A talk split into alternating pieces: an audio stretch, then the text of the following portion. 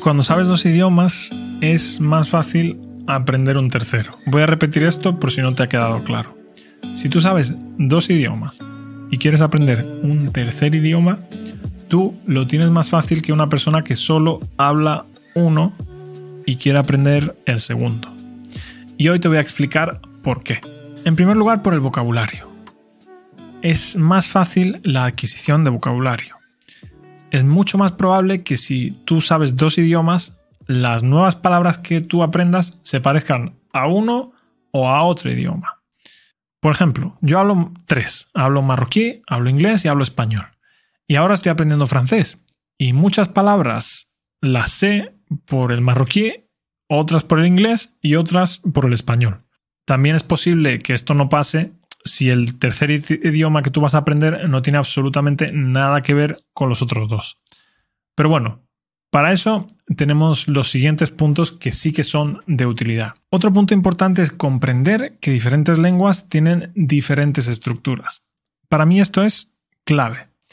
Hasta que tú no hablas al menos dos idiomas, tú no entiendes muy bien por qué la gente comete los errores que comete cuando habla tu idioma. Por ejemplo, mis amigos marroquíes cuando éramos pequeños muchas veces decían cosas como mi madre está arreglando la comida. Ellos dicen eso porque en marroquí se dice igual preparar la comida que arreglar la moto. Usan el mismo verbo para dos acciones que en español son completamente diferentes y que al traducirlo pues pierde el sentido. Los franceses y los ingleses en España siempre dicen cosas como soy aquí, en Madrid. Y eso es porque en su lengua solo hay un verbo para decir ser y estar. Entonces cuando hablan en español la cagan. Y es normal no pasa absolutamente nada. Pero una persona que ha pasado por esos obstáculos entiende que los idiomas no siempre se pueden traducir literalmente. A veces también influye el orden de las frases. Por ejemplo, en español solo tenemos una palabra para negar. Yo como, yo no como. En francés tienen dos cosas que poner para negar. Je mange, je ne mange pas pues esta estructura es difícil de interiorizar para cualquier español. Sin embargo, yo he aprendido marroquí y en marroquí hacen exactamente lo mismo. Yo tengo ana andi, yo no tengo ana maandishi. Entonces ponen una partícula al principio y una partícula al final para negar. Y claro, como yo ya eso lo he aprendido en marroquí, pues ahora que estoy aprendiendo eso en francés, pues para mí es mucho más fácil porque es un camino que yo ya he andado. No sé si me entiendes. Tengo entendido que en japonés ponen el verbo al final de la frase.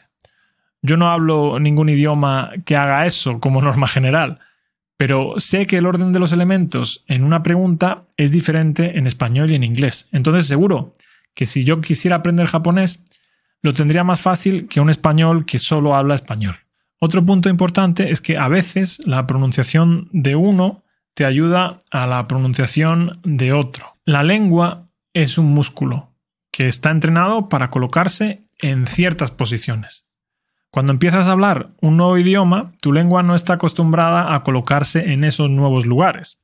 Por eso tú emites mal los sonidos, suenas mal y la gente no te entiende.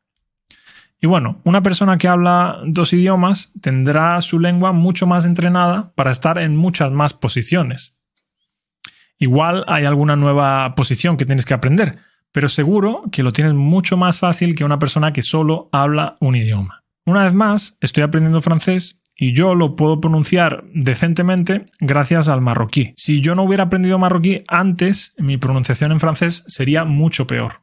Por último, y para terminar, quiero hablar de un concepto que vi en un vídeo de Jaime Altozano y que a su vez eh, Jaime Altozano vio ese concepto en un vídeo de Veritasium, un canal americano sobre ciencia que es muy interesante. El concepto es la autoeficacia. La autoeficacia es como tú percibes la habilidad que tú tienes para hacer algo. Por ejemplo, tirar a la basura. Cualquier persona sin problemas de movilidad se siente capaz de bajar la basura, ¿verdad? Es una tarea muy sencilla.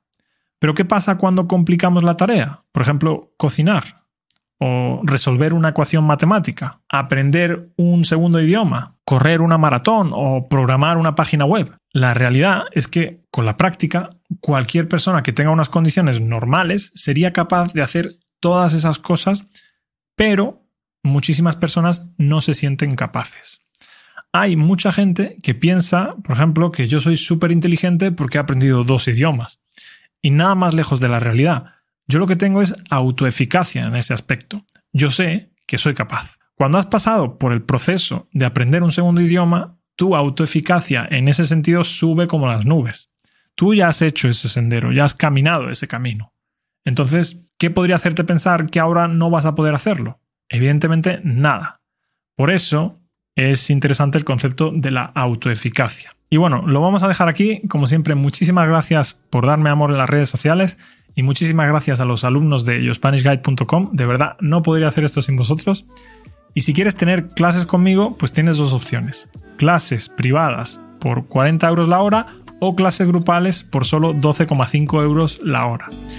Para las individuales, puedes reservar aquí abajo una prueba gratuita y para las grupales tienes que apuntarte a una lista de espera. Te dejo el link abajo en la descripción. Nos vemos en el episodio de mañana en el que voy a colgar otro trocito de la entrevista que le hice a mi amigo David, el venezolano. Y bueno, hasta entonces que tengas muy buen día. Adiós.